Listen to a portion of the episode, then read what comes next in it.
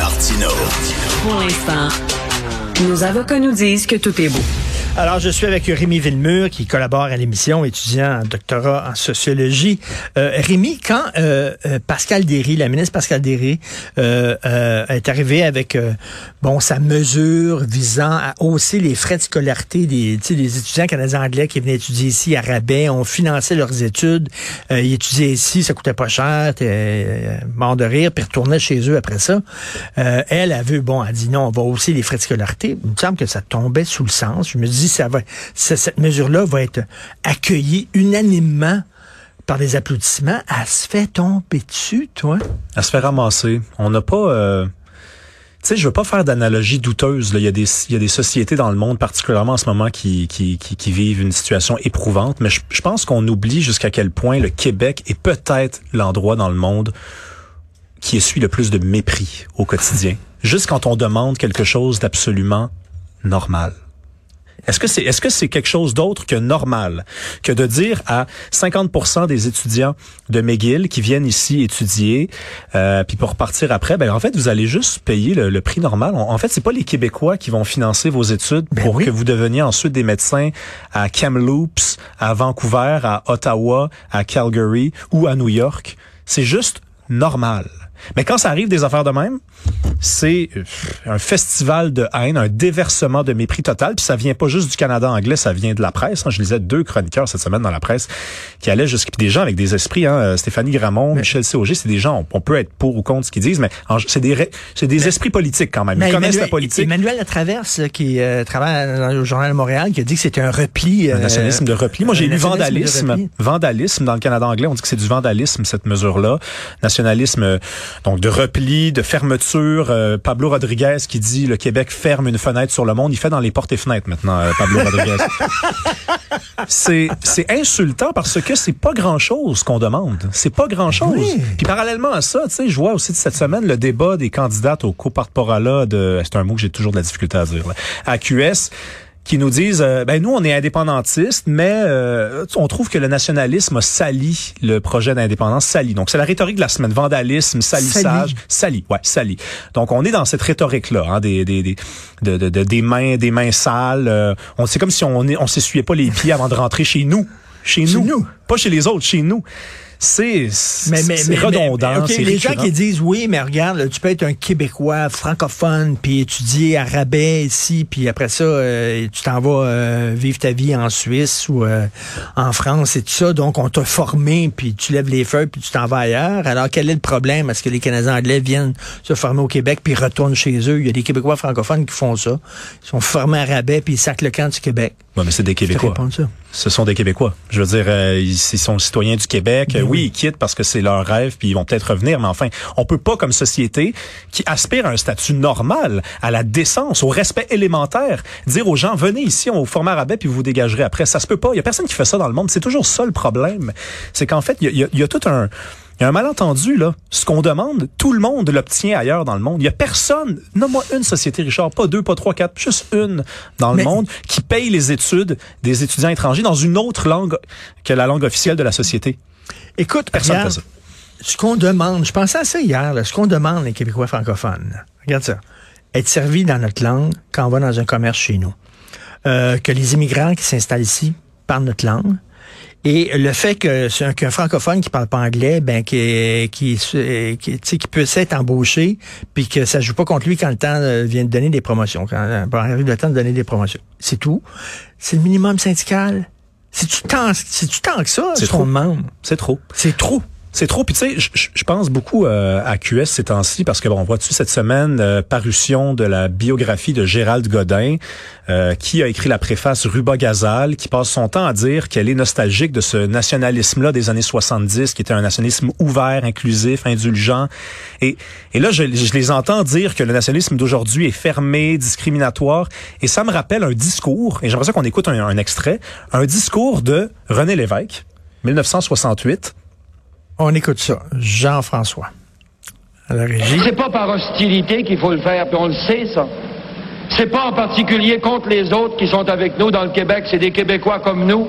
Et quand on sera sûr d'être chez nous comme une majorité qui est chez elle, comme un homme est dans sa maison, Les autres nous respecteront. Ils respecteront des gens qui se décident. Et on n'aura pas de misère à les respecter. Il faut que ce Québec-là soit également pour tous les Québécois.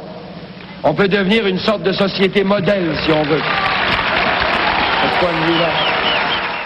Quand les immigrants, tu t'en, tu t'en vas dans un, dans un nouveau pays, tu veux t'associer aux winners et pas aux losers. Est-ce que selon toi, pour les immigrants qui arrivent ici, ils voient très rapidement que le loser, c'est le Québécois francophone? Ben écoute, je, je, je veux dire, on m'accusera de faire de dans l'anecdotique, mais il se trouve que j'ai déjà demandé à un immigrant dehors à la sortie d'un bar, j'étais un peu alcoolisé, et ça m'arrive, je dis aux gens, pourquoi vous votez pas pour l'indépendance? Puis là, j'avais cette discussion-là, et le gars m'a dit, vous vous respectez pas. Moi, je veux dire, j'arrive ici, j'arrive au Canada. OK, c'est le Canada qui me qui m'offre la citoyenneté, c'est le c'est mon passeport, il est canadien, je suis italien, polonais, enfin. Et je découvre une société un peu particulière qui s'appelle le Québec, qui est euh, dotée de, de, de, de, de, particularités. Elle parle le français, une culture différente, histoire particulière.